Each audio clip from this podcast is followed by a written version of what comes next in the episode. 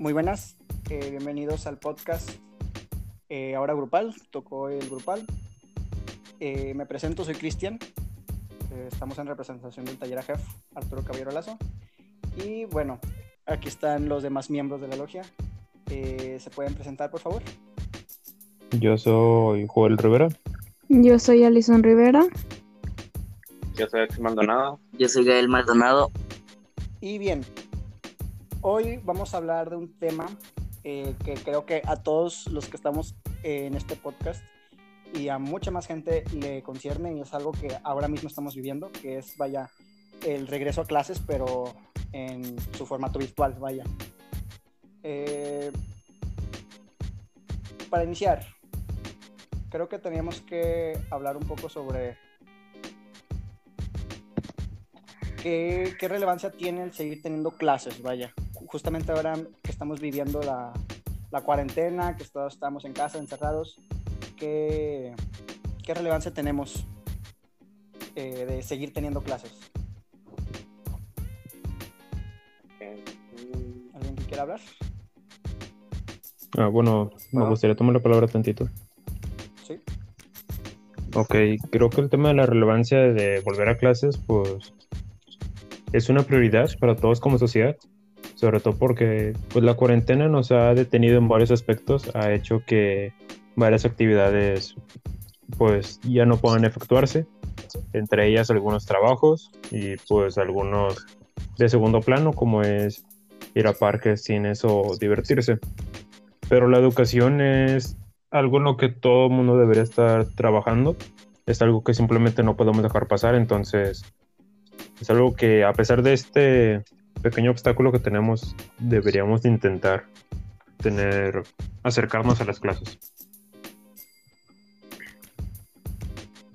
Muy bien. Sí, pues eso, o sea, no podemos dejar como que la contingencia mate, por así decirlo, el semestre, o sea, no podemos dejar que se corte y ya, porque bueno, antes de continuar, acabo de decir que Joel y yo somos de preparatoria, Gael es de secundaria, Alison también es de preparatoria, y está en su universidad, y pues en el caso de.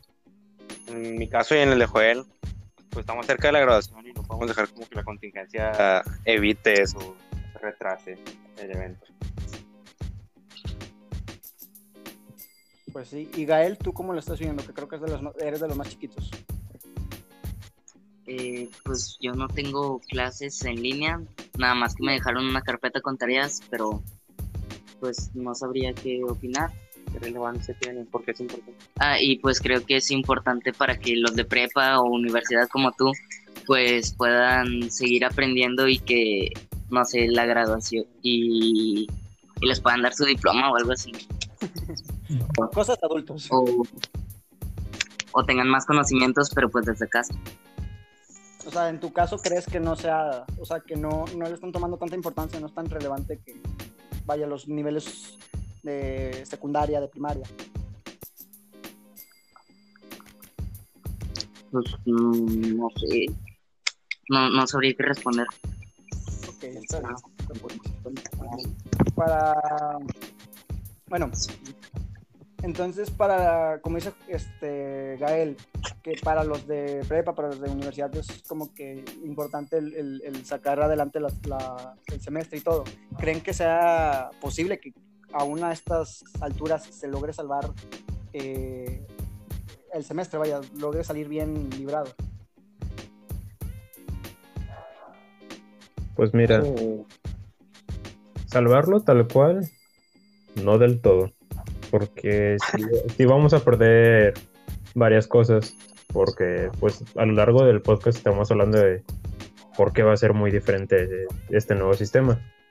Así que salvarlo al 100% no creo, pero creo que tal vez recuperarlo o al menos no, al menos no dejar que quede en vano, que no, que no se tenga que repetir otro año, es algo que sí se podría hacer. Ok, eh, Alison. Mande. ¿tú, piensas que sí vas a poder salvar este año escolar que pues hasta cierto punto estamos perdiendo todos?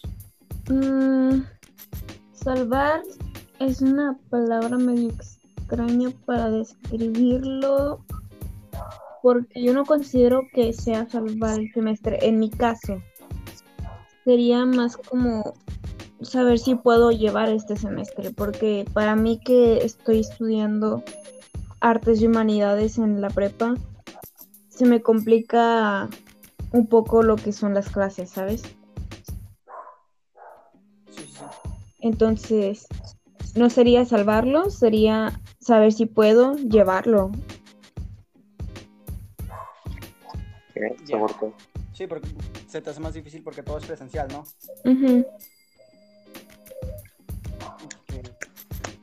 Y Axel, tú que también estás en la misma prepa que Bueno, Joel, ¿cómo la ves? yo, pues sí, o sea, también lo veo, a lo mejor no salvarlo de, ah, vamos a regresar y te va a estar bonito, pero pues podemos poner de nuestra parte para, para no dejarlo morir, vaya, para pues seguir aprendiendo, seguir adquiriendo los conocimientos de los cursos, o sí, Este, y pues terminarlo lo mejor posible, porque pues, como quiera los maestros están haciendo lo, lo que pueden para sacarlo adelante, o al menos, al menos es el caso de mi prepa, no sé cómo funcionan las demás, pero- No, sí, este, pero sí, sea, todos están poniendo su, su granito de arena. sí, por mi parte también de que los maestros también están pues tratando de abrir ya sea Microsoft Teams o cualquier otra plataforma para poder seguir viendo las clases y pues tratar de, de recuperar el semestre. A lo que me lleva a la siguiente pregunta. ¿Vale la pena salvarlo? O sea, yo en, lo personal he visto muchos amigos que dicen, y creo que yo también soy parte de, que es mejor repetir el semestre porque ya hay muchos, eh, yo he presentado varios exámenes y eh, he entregado algunos trabajos, pero en realidad no he aprendido nada. Entonces, creo que eh, estoy con esas personas que dicen que es mejor repetir el semestre que intentar recuperar lo que queda.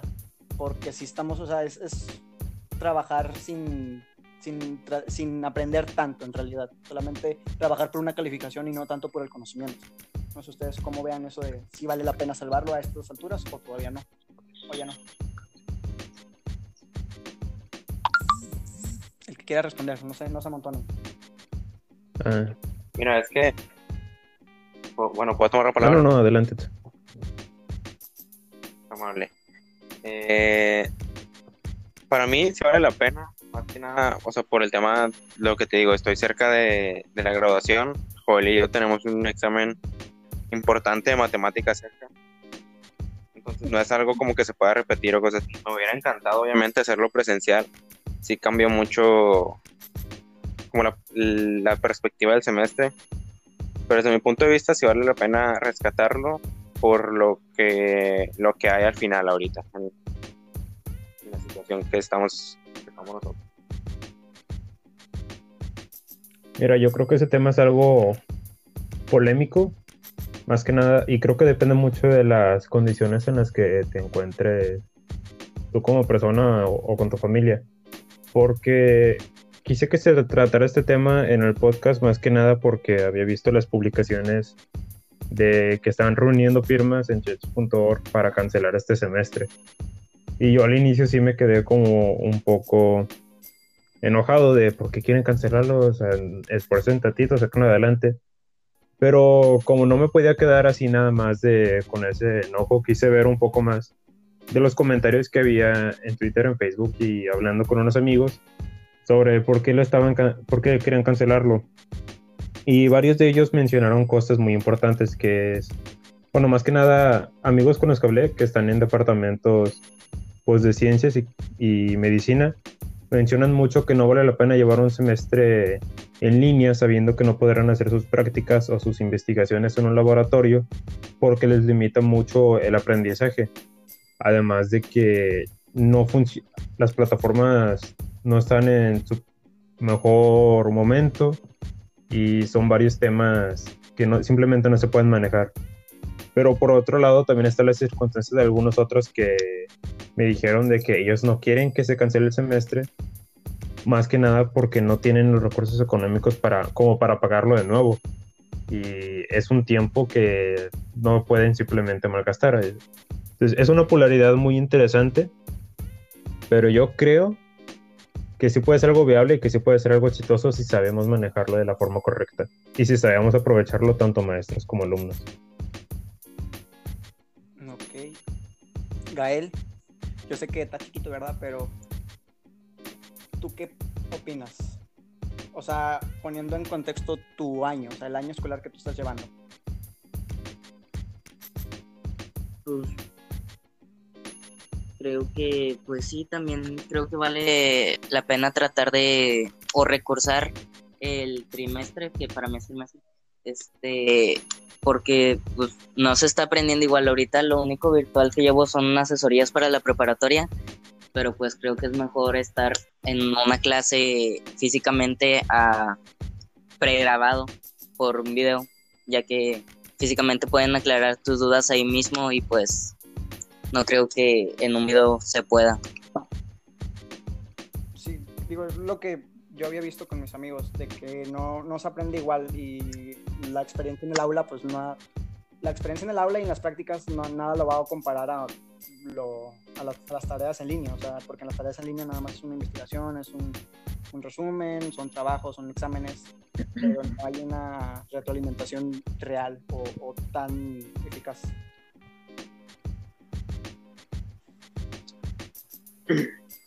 Y eso, Pero pues algo bueno. Algo bueno debe haber, ¿no? Debe haber ventajas. pues supongo que sí, pero vamos a ver qué Como Eh, bueno, ya dijimos si vale la pena o no.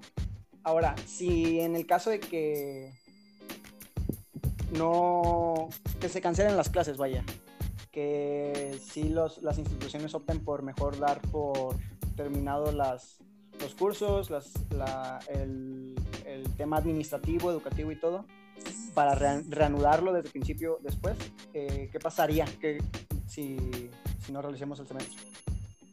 ¿Qué creen? ¿Qué futuro posapocalíptico nos vendría? Pues miren, en lo personal, no me graduaría de la prep. Por ende, no iré a la universidad, tendría que esperarme un poco más. Y no sé qué tanto afecte en torno a, por ejemplo, mis procesos de beca, no sé cómo afecten, o la graduación, en qué semestre ingresaré a la universidad. Eh, si el examen de matemáticas que voy a tomar también se- sería, no sé cómo se dice la palabra, pospuesto, posponido, no, no sé Supuesto. pospuesto, gracias. Entonces, no sé si lo vayan a posponer. Y la verdad no... O sea, yo, yo sí perdería demasiado. Si no, si no realizo este semestre, estoy perdiendo todo. No, no diré de que el esfuerzo de tres años en mi preparatoria se irá en vano. Porque pues al Bueno, final de cuentas sí me graduaría, solo que un semestre después. Pero todo mi horario así de la vida se desequilibraría. Oh, no, no sería nada. Alison, ¿qué ibas a decir? Lo, le iba a decir que como quiera se recursaría, pero Joel tiene razón en eso. El horario De la vida. de la vida no, y no tendría sentido si recursas de nuevo, porque recursar este semestre sería mantener las vacaciones durante seis meses para volver a recursar el semestre que perdimos de enero a junio. Entonces, sí. Es que mira, ¿puedo aclarar un poquito lo de el horario de la vida? Claro, por favor, ilústrenos. Ok, mira. Va- va- vamos a abrir un pequeño paréntesis. Hubo una etapa en mi vida que creo que fue cuando empecé a mediados de la preparatoria en la que entré en una crisis existencial porque no sabía qué iba a hacer de mí, porque no tenía definida mi carrera, no tenía definido qué quería hacer con mi vida. Lo único, lo único que sabía es que, pues, todo en mi vida ha sido demasiado fácil en el sentido de que, ah, entrar a la secundaria que quería, entrar a la prepa que quería. Y ya cuando me di cuenta que entrar a la universidad que quería no iba a ser tan fácil, como cayó un, todo un 20 de responsabilidad de qué es lo que quiero hacer. Entonces, en mi mente, ya tenía todo más o menos agendado a un punto en el que ya sabía qué quería hacer. Sabía que a mis dos de carrera iba a empezar todas las prácticas, sabía que ya, ya tenía incluso algunos contactos con los cuales me voy a poner en contacto, valga la redundancia, para mejorar en algunos temas de la universidad, de la carrera que ya decidí, y ya sabía cómo desarrollarme un poco profesionalmente. Ya tenía todo planeado. Entonces, si llega una pandemia que me quita un semestre, a lo mejor algunas cosas sonarían tan fáciles como pues nada más recorre un semestre todo. Pero se pone un poco complejo en el sentido de que pues recorrer un semestre implica graduarse en, en un distinto año, en una distinta época. A lo mejor mis contactos van a decir de que no, sabes que ya no se puede. A lo mejor los planos universitarios también van a cambiar. Entonces, todo se desequilibra al momento en el que se cancela una pieza clave de este horario. O sea, tú ya tienes estructurada tu vida de, desde ahorita hasta no sé cuántos años. Eh, Mira, al, menos de aquí a la mitad de la universidad ya lo tengo más o menos planeado. Porque hasta cierto punto me genera un poco de calma saber que está el plan. Ya. Bueno, creo que está bien. Y creo que muchas personas eh, actualmente, o sea, estudiantes obviamente tienen su plan de vida y tienen ya estructurado todo. Sin embargo, creo que sí hay que, a veces cuando haces un plan, también tomar en cuenta factores externos, porque no siempre te va a, ser, te va a salir igual. Por ejemplo, ahorita mismo en contingencia estamos con las clases en línea, entonces yo, yo por ejemplo, no estaba, no, no tenía idea que iba a haber clases en línea. Y yo siempre que había visto que había clases en línea, yo digo, ja, no funcionan. Pero ahora que tengo que a fuerzas hacerlas, es como que, pues bueno, tengo que poner una parte de mí, tengo que modificar el plan y tengo que ver de qué manera lo puedo ajustar a, a, lo que tengo ahora, vaya. Sí, no contaba con que un murciélago iba a arruinar el Eso, como Bueno, eso iba a decir este, o sea, creo que a mediados de prepa ninguno estaba preparado para, para una cuarentena así de meses. Y no, o sea, creo que ninguno pensó en que esto iba a pasar. No, de plano no. Pero bueno, nos salimos del tema. Creo que hay que volver, ya que especificamos esa parte de, las cuestiones eh, de los planes. Ahora vamos a hablar específicamente de las clases en línea. No sé si Ax, Axfield me puedes ayudar un poco. Ah, bueno, como te dije hace ratillo, pues va a haber ventajas, pero aunque estén difíciles de ver, pero pues yo les quería preguntar como qué puede, qué ventajas puede haber, o sea, qué, qué aspectos creen que pueden mejorar de lo, de lo tradicional. Ok, bueno, ¿Puedo tomar la palabra? Sí, adelante. Gracias, Su Majestad. Eh, bueno, ventajas, ya lo había dicho. Eh, pues el recurso que tenemos son, son las llamadas en,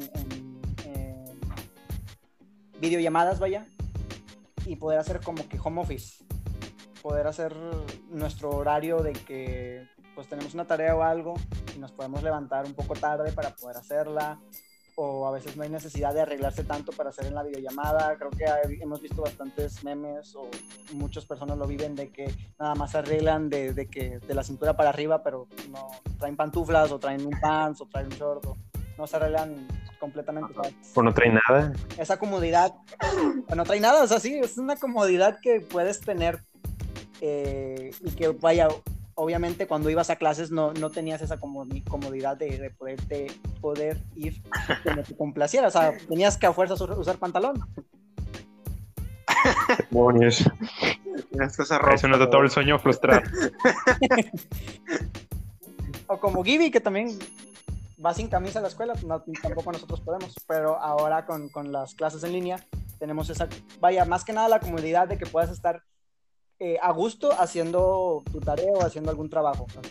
vaya, más, más que nada el, no estar estresado, el no estar incómodo. Sí, la verdad, este. Aparte de que ventajas de las clases en línea, como ya mencionaste, estamos en nuestras casas, entonces hay un, ligero detalle tan simple y sencillo como el hecho de que pues en la prepa, como en la que estoy de tiempo completo, ahí me dan de comer. Pero no tienes una idea de lo mucho que extrañaba la comida de mi mamá.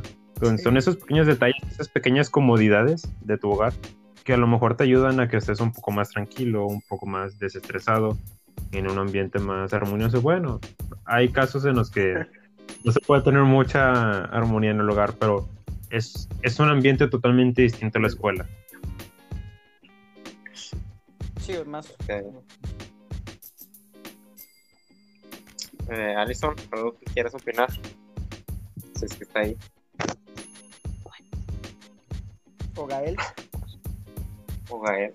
Ah, pues yo creo que te facilita más de que si estás, por ejemplo, en una clase, de que si estás atorado en un problema de matemáticas o en, eh, en algo de investigar del libro, pues aquí puedes utilizar el internet o, o buscar videos y así.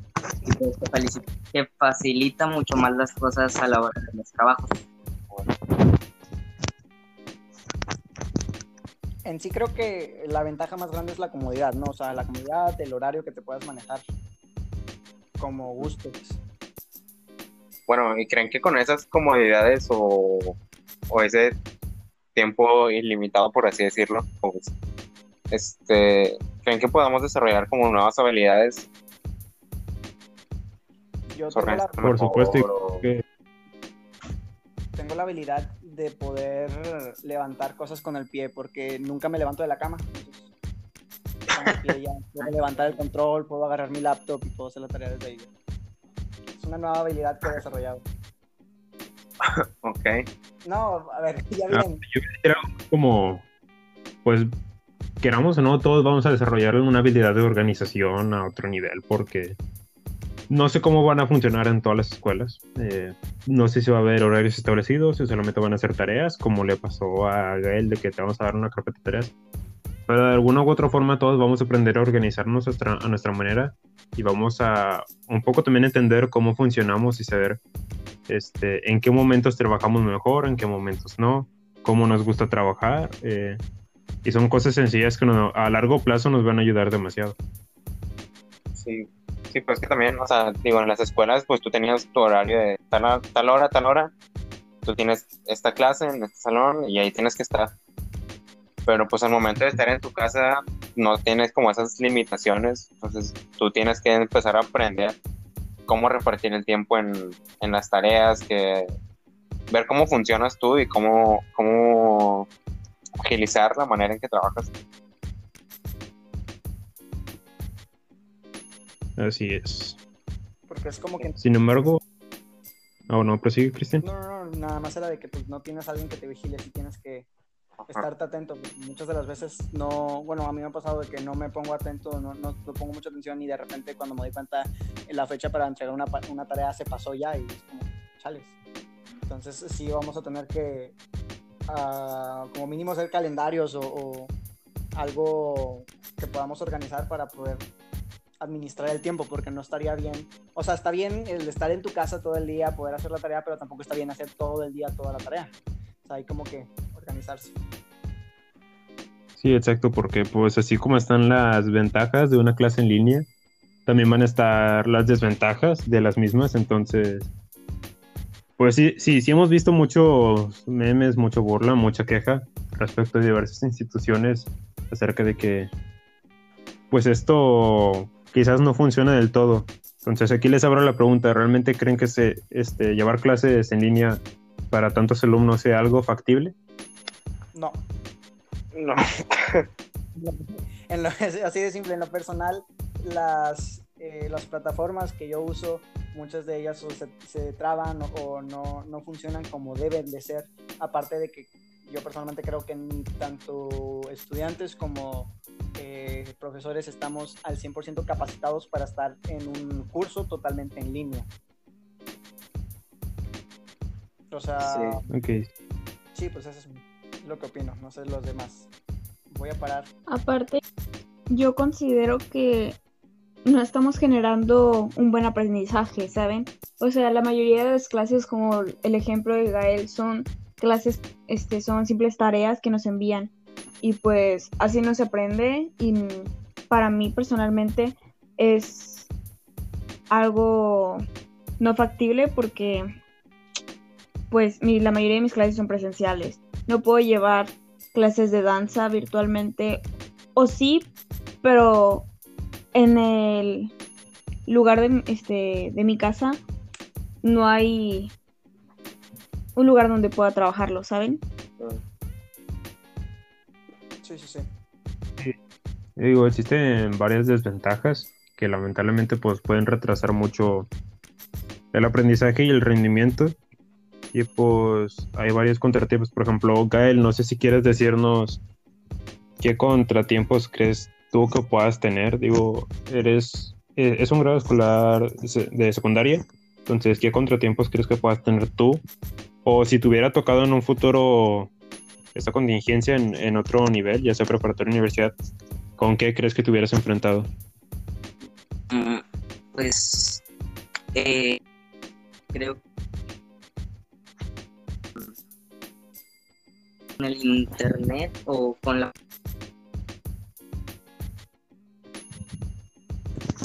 en esos dos puede afectar mucho cómo se, se esté este reproduciendo la clase si es este en llamada grupal o algo así este ya que pues se va a ir muy trabado o muy cortado y pues no creo aprender bien si va así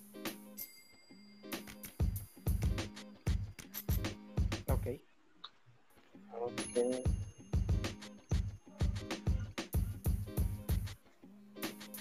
Eh, bueno, porque yo no hemos comentado nada, pero por ejemplo en nuestra prepa, eh, pues casi en todas las clases son, usamos de que recursos tecnológicos, estamos pues en computadora y así.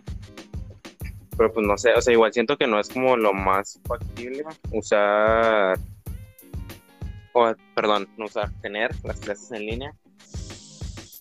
Porque no sé, o sea, realmente no es lo mismo estar en la computadora de tu casa o en la laptop en tu cuarto como quieras que estar en, o sea, enfrente del profe y todo eso, o quieras o no, si cambia mucho, como dijo, como mencionó Cristian, pues tener enfrente al profe y tienes alguna duda le preguntas o cosas así, sí facilita, facilita muchísimo las cosas, facilita muchísimo el aprendizaje. Mm, eh, sí, nada más para especificar, creo que lo dijo Gael, yo eso yo no lo dije.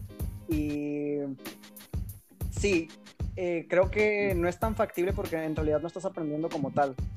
Eh, en, mi, en mi caso, a mí me pueden encargar ensayos, me pueden encargar exámenes, me pueden encargar investigaciones. eh, pero muchas de las veces es nada más copiar y pegar.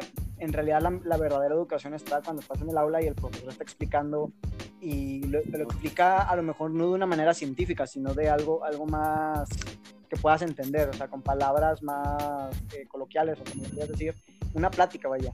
En cambio, si tú lo haces desde tu casa, es como que muchas veces no entiendes palabras, muchas veces no entiendes qué rollo, entonces no estás aprendiendo lo que debes de aprender, en realidad no lo estás aprendiendo al 100%. Eh, bueno, entonces retomando otro tema, ¿qué tan preparadas están sus escuelas o sus o las plataformas que estén utilizando este para llevar a cabo estas clases? Pues O sea, ¿qué tan preparado está el plantel? mi plantel sí está preparado. De hecho, mi profesor de ciencias sociales nos está dando clases virtuales a través de una aplicación que se llama Zoom. Pero, pues por lo mismo de que mi preparatoria necesita pues clases presenciales, porque creo que una clase presencial, pues en cierta parte es mejor que una clase virtual. Yo Sí, digo, por otro lado, mi, mi prepa está usando Microsoft Teams, Teams, perdón, que se nos facilita demasiado porque todos los alumnos tienen un correo de Office que fue proporcionado por la preparatoria. Pero al final de cuentas, no todas las clases van a ser así de fácil en, en esa plataforma, ni por llamada ni por videollamada. Más que nada por el hecho de que hay algunas materias como lo es matemáticas que sin problemas te pueden enviar los problemas y los puedes resolver. O puedes buscar un video que te explique. Pero hay otras que me pasó que es filosofía, que es necesario sí o sí tener esa discusión con el profe y tener esa interacción con varios alumnos en un mismo espacio para que se pueda aprender. Y como quiera, pues no solamente son los sistemas de, de que, ok, para una clase virtual, sino también pues yo tengo varios compañeros que no tienen computadoras para entrar a una clase y ese tipo de cosas. Hay limitaciones después de todo. Entonces, ya sea profesores o alumnos. También tengo un profesor que pues está viejito y no, no cuenta con redes sociales como para estarnos mandando diferentes mensajes de que oigan, oigan, necesito que se unan a la clase y así. Entonces, pasando a eso, les, este, les quiero preguntar, este, ¿creen que nos afecta no contar con todos los recursos de las clases virtuales? Porque, pues, en sí, yo digo que sí nos afecta. A mí me pasó en eso de que no tengamos los recursos de los, para las clases virtuales, que mi facultad, no, no, la facultad, eh, la, la uni, o sea, la UNL en general, hizo un comunicado, hizo una encuesta en internet para ver si los jóvenes tenían internet. O sea, es algo muy irónico, porque si una persona no tiene correo, no tiene internet, pues no va a poder hacer esa encuesta. Entonces, la encuesta, todas las encuestas que se hagan, probablemente va a ser un 100% de que todos tienen internet, porque los que los contestaron son los que tienen internet. Entonces, sí, claro. No, o sea, sí, no, hay muchas limitaciones y creo que muchas de las veces como que el plantel no está tan capacitado para ser preparado. preparado. ¿Y cómo podríamos lidiar con eso, sabes? Porque yo tengo muchos compañeros que nos envían mensajes de WhatsApp diciendo, oigan, no, no tengo internet, le pueden decir al profesor, nada más tengo datos para WhatsApp, le pueden decir al profesor que no puedo enviar mi tarea. Entonces, hay cosas que nos están deteniendo a diferentes personas y cómo podríamos lidiar con ese tipo de problemas que no surgen en una clase presencial. Pues mira, yo tengo la fortuna de que en mi preparatoria, voy a poner el ejemplo de un compañero que no tiene mucha, no es muy factible el hecho, porque no tiene una computadora en su casa, pero corrió la fortuna de que en mi preparatoria le dijeron que en cualquier momento podía pasar y se le arrancaba un iPad o una computadora para que él la tuviera y pudiera estar llevando a cabo sus clases, pero sé que es algo que no va a suceder en varias instituciones porque no es la, pues, las instituciones son muy distintas y su forma de trabajar es muy distinta. Entonces, por el momento yo tuve, yo y Axel tuvimos esa fortuna de que tenemos esa oportunidad, pero sé que es una suerte que no todos van a, van a tener. De hecho, sí, de mi facultad ni de chiste nos, nos prestan, o no, bueno, nos rentan una tablet o algo por el estilo. No, no, simplemente creo que es algo muy inimaginable. Sin embargo, es una buena eh, solución, vaya. Porque si estamos obligados ahorita a tomar en línea, pues la misma dependencia se tiene que encargar a que todos los estudiantes cuenten con lo, lo necesario para poder tener esas clases en línea. Ok, ¿y qué opinan de los exámenes? ¿Cómo vamos a llevar exámenes virtuales?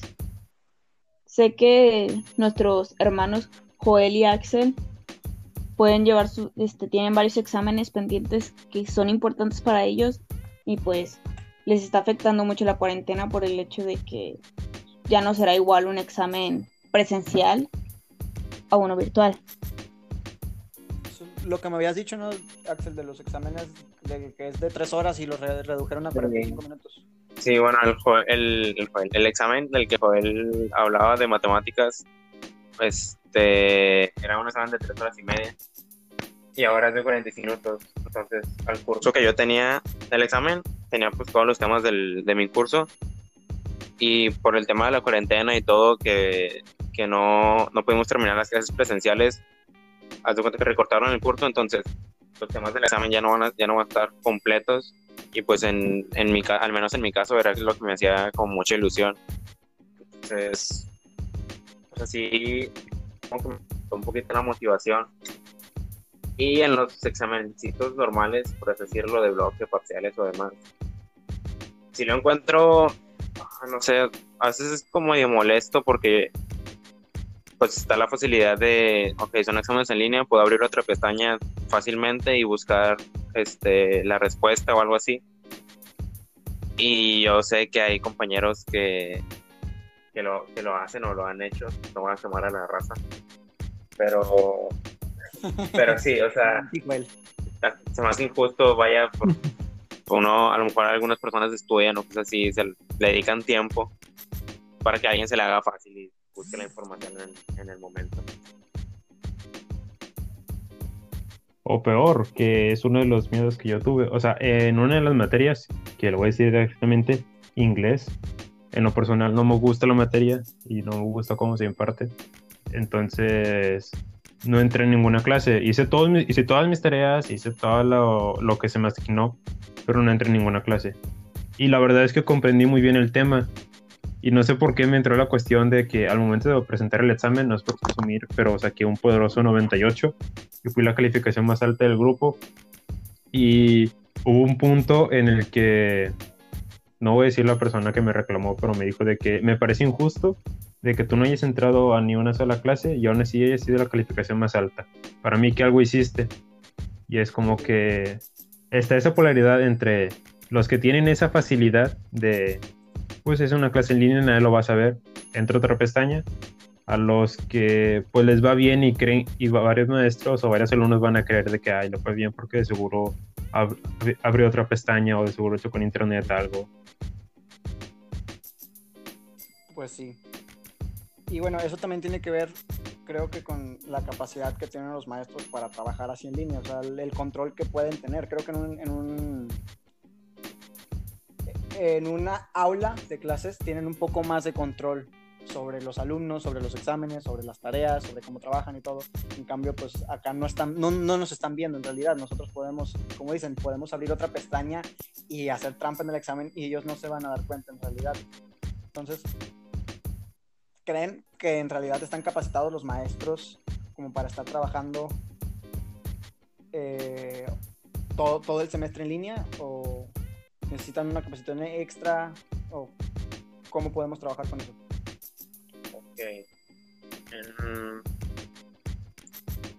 Digo, Alison ya dijo que creo que sus maestros sí están capacitados, pero digo, en, en, en lo personal, siento que no todos los maestros, sí algunos, pero no todos. Mis maestros están capacitados para un... Sí, o sea, lo que yo dije fue que la mayoría de mis maestros están capacitados, pero mis clases no. Mis clases tienen que ser presenciales, a fuerzas.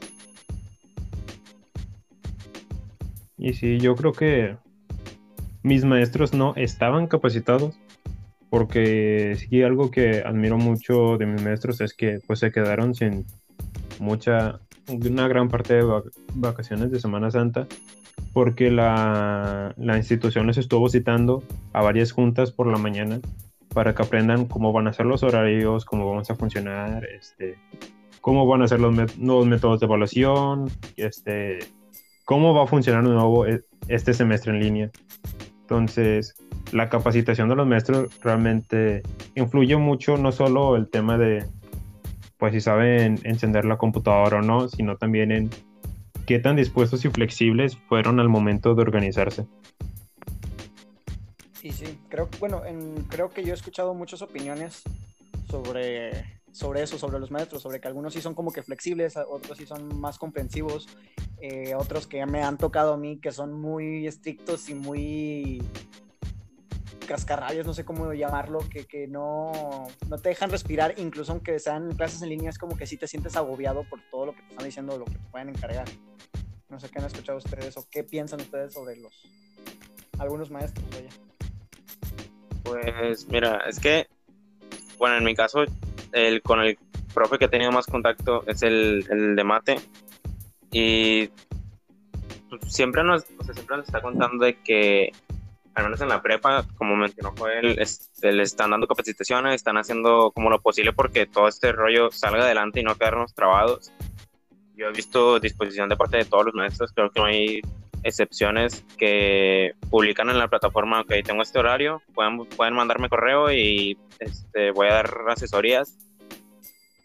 Pues, que somos una generación completa y demás. Pero, pues ahorita mencionaste el tema de, de las tareas, Chris, de la organización y todo eso. Yo quería hablar acerca de, de la carga de tarea, si se les hace mucha o tú, por ejemplo, si crees que vas a tener sobrecarga de tareas, como lo está tomando Allison, a lo mejor que en su prepa serán presenciales y ¿qué, qué tareas te están encargando? ¿Con tú? Pues a mi general. ¿Qué? No, nada, nada, disculpa. Ah, ok.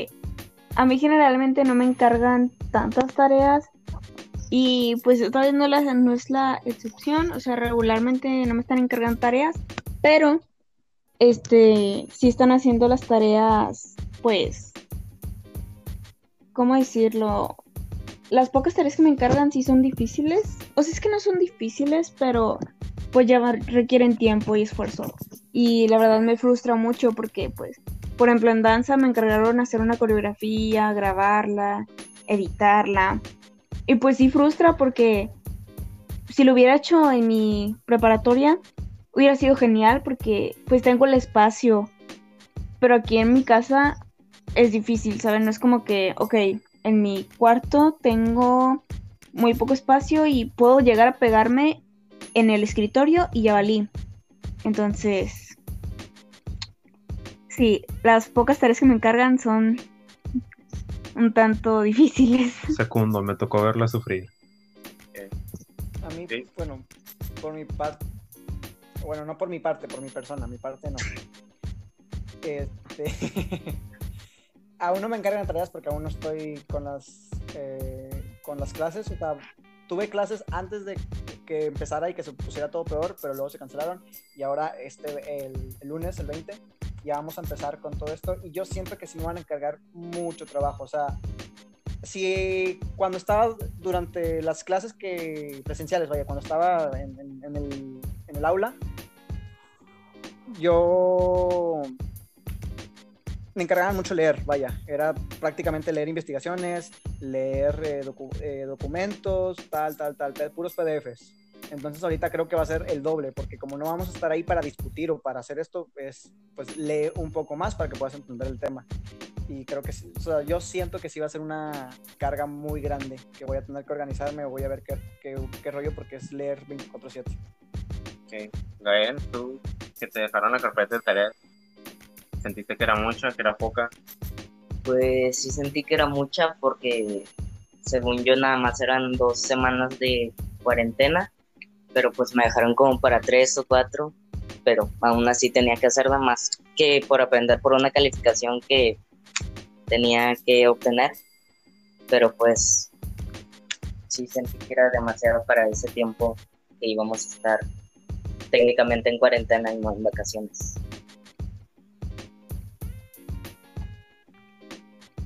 Pues sí, aunque pues todo el tema de que independientemente que se haya mucha tarea, poca tarea, de que los horarios estén muy dispersos o de que las instituciones no saben cómo manejar esto, hay un último tema y un, hay una última cosa que debemos que definir muy bien porque será de gran utilidad en esta cuarentena y en la vida en general, y es el hecho de convertirnos en una persona autodidacta. Así que me gustaría citar, por favor, a nuestro compañero Chris, que nos diga, por favor, qué es ser una persona autodidacta. Claro. Autodidacta es aquella persona que por sus propios medios y sus propias capacidades se enseña a sí mismo, eh, usa métodos o, procesos de enseñanza que, pueda aprender y bajo nada más de- con su experiencia, con su criterio, es lo único que usa para poder aprender los temas que se le proponga. Ok, y ahora me gustaría preguntarle al más joven de todos y al que le queda una larga vida por delante.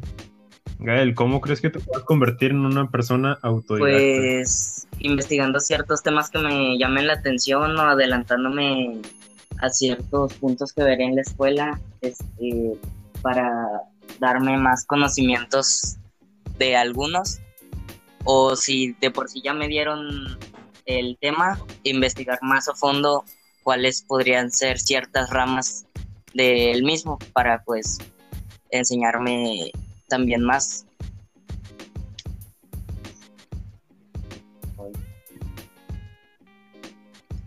Muy bien, ¿y alguien considera que hay alguna estrategia específica o que tenga una estrategia sí, para organizarte en este periodo de sobrecarga y en este periodo de convertirse en alguien autodidacta que quiera compartirla por favor ante el público para que le ayude tantito? ¿Puedo hablar o alguien más? Adelante. No, adelante, Cristian, por favor. Gracias, gracias, gracias. Eh, pues bueno, en mi propia experiencia yo he estado aprendiendo sobre música desde los 10 años y o sea, nunca he tocado una escuela de, de música, o sea, nunca he, he- he asistido a una, así que se puede decir que soy autodidacta en eso. Y lo que yo he usado mucho, lo que me ha servido mucho es el, horario, o sea, ser obviamente tienes que ser constante y trabajar todos los días, pero tienes que tener un horario fijo, o sea, no puedes de que un día hacer a, las 5 de la tarde, otro hacerlo a las 12 del mediodía, otro hacerlo en diferentes horas, vaya, tienes que decir, bueno, tal hora, toda hora estoy desocupado, así que voy a usar esas horas para todos los días eh, estudiar. Te vuelves, se vuelve un hábito y a veces a lo mejor no, no practicas, va- vas a una fiesta o algo y no practicas a la hora que es y a lo mejor hasta incluso te sientes extraño porque sientes que tienes que hacerlo. Y eso es bueno, o sea, esa parte es bueno, el ser constante, el, el tener ese horario para poder acostumbrarte, vaya. Porque como no tienes alguien detrás de ti que te diga tienes que hacer esto, tienes que hacer aquello, hazlo de, hazlo de tal manera, tienes que tú mismo ser esa persona. Sí, la verdad, esto de convertirse en un autodidacta abre mucho un sentido de responsabilidad dentro de uno mismo y pues son beneficios que queramos o no serán fundamentales. Si te conviertes en alguien autodidacta ahorita en época de cuarentena, hay muchas habilidades que puedes aprender a desarrollar y pues a la larga está eso mismo que ya mencioné, el sentido de responsabilidad, el sentido de aprendizaje, el sentido de no detenerse y algo muy importante la perseverancia, como mencionó nuestro compañero Chris, que lleva estudiando música desde los 10 años por su propia cuenta, es algo que no cualquiera hace y que por lo que veo le está trayendo frutos, así que, en fin, es, es algo importante que no debemos olvidar en estos tiempos. Y sí. Muy bien, creo que hemos cubierto todos los puntos hasta ahora. A mí me gustaría entonces para finalizar y dar por terminado el podcast, una conclusión de cada persona o una opinión que tengan en general o el punto más relevante a su criterio, algo que, vaya para poder terminar. Empezamos con Gael, creo que de, de más chico más grande. Eh, pues el punto que considero más importante creo que es que las clases en línea todavía no están listas para completamente listas para empezarse y pues que necesitamos prepararnos más y tener mejores plataformas para ver si ocurre esto de nuevo. Ok. Eh, Alison. Mm, mm, No sé qué decir. La verdad. Pues lo único en lo que pienso es que la verdad este semestre me va a afectar. Sé que lo voy a sacar adelante y pues me va a ir bien en mis clases, pero simplemente el hecho de que mis clases, la mayoría de mis clases eran presenciales, pues me afecta y las extraño en sí, porque pues, mis clases, mis maestros, eran personas que se volvieron parte de mí y pues no verlos me está afectando un poco, más porque regularmente no estoy teniendo clases, el único maestro que sí me ha dado por videochat ha sido el de ciencias sociales, los demás simplemente me han encargado tareas y pues sí me afecta un poquito. Ok. No sé eh, quién sea mayor, disculpa. Si Joel o Axel. Yo soy mayor, sí. Axel. Eh, a ver. Pues es cierto, o sea, a lo mejor no las clases en línea no están como totalmente pulidas o listas para, para implementarse, creo yo. Es, eh, pero vaya, los profes están haciendo lo posible por, por no porque no muera el semestre, por no dejarlo ahí, porque no se corte el, el aprendizaje. Y pues creo que nosotros tenemos que hacer lo mismo, o sea, igual como mencionamos en el último punto, pues tenemos, que organizarnos, tenemos que, estar perseverando, seguirle echando ganas y pues volvernos autodidactas, no, no va a quedar como, no queda como muchas opciones. Entonces hay que aprovechar el tiempo y hay que pues, seguirle dando, o sea, el semestre se puede levantar, tal vez no se lo va a dar presencialmente, pero pues se puede hacer lo mejor, vaya, para no, no cortar el, el aprendizaje. Joel, el último. Ok, pues una pandemia ocasionada, ocasionada por un murciélago que empezó en China y alcanzó a todo el mundo. Es algo que creo que nadie pudo haber previsto y si lo hizo, wow. Pero me alegra que de alguna u otra manera estamos respondiendo todos de una manera positiva. Bueno, positiva, positiva entre comillas. Sigue habiendo un poco de pánico, sigue habiendo un poco de miedo. Pero me alegra que poco a poco detalles como lo son algunos trabajos o el, que estamos discutiendo hoy, que es la educación, lo estamos sacando adelante. Bien es cierto, como mencionó Gael, como men- han mencionado todos, realmente no todas las clases, no todas las instituciones están listas para este nuevo sistema, están listas para esta versión y no sabemos qué va a pasar, pero como un viejo amigo me enseñó, hay que esperar lo mejor y estar preparado para lo peor. Perfecto. Ya por último yo, eh, pues creo que todos dijeron lo esencial y, lo importante. Yo nada más agregaría que pues no hay que agüitarnos. Yo sé que muchos ocupan prácticas, yo sé que muchos ocupan lo presencial y sí es importante y es necesario y es indispensable, pero es lo que nos tocó vivir. Este, lo he estado hablando con mi mamá y pues ella dice que a ella sí eh, le tocaron otras épocas y le tocaron otros problemas, pero siempre se, se supo adaptar, así que yo- nosotros también, nosotros tenemos que, como las generaciones anteriores, a lo mejor no les tocó una pandemia, pero les pudieron tocar más cosas, así que habrá, habrá que adaptarnos y podemos sacar esto adelante, tampoco hay que decaer. Entonces creo que sería todo. Pues bueno, goodbyes. Muchas gracias por escucharnos. Esperen el próximo podcast. Adiós. Adiós. Hasta la próxima. Chum, chum, chum, chum, chum, chum, chum.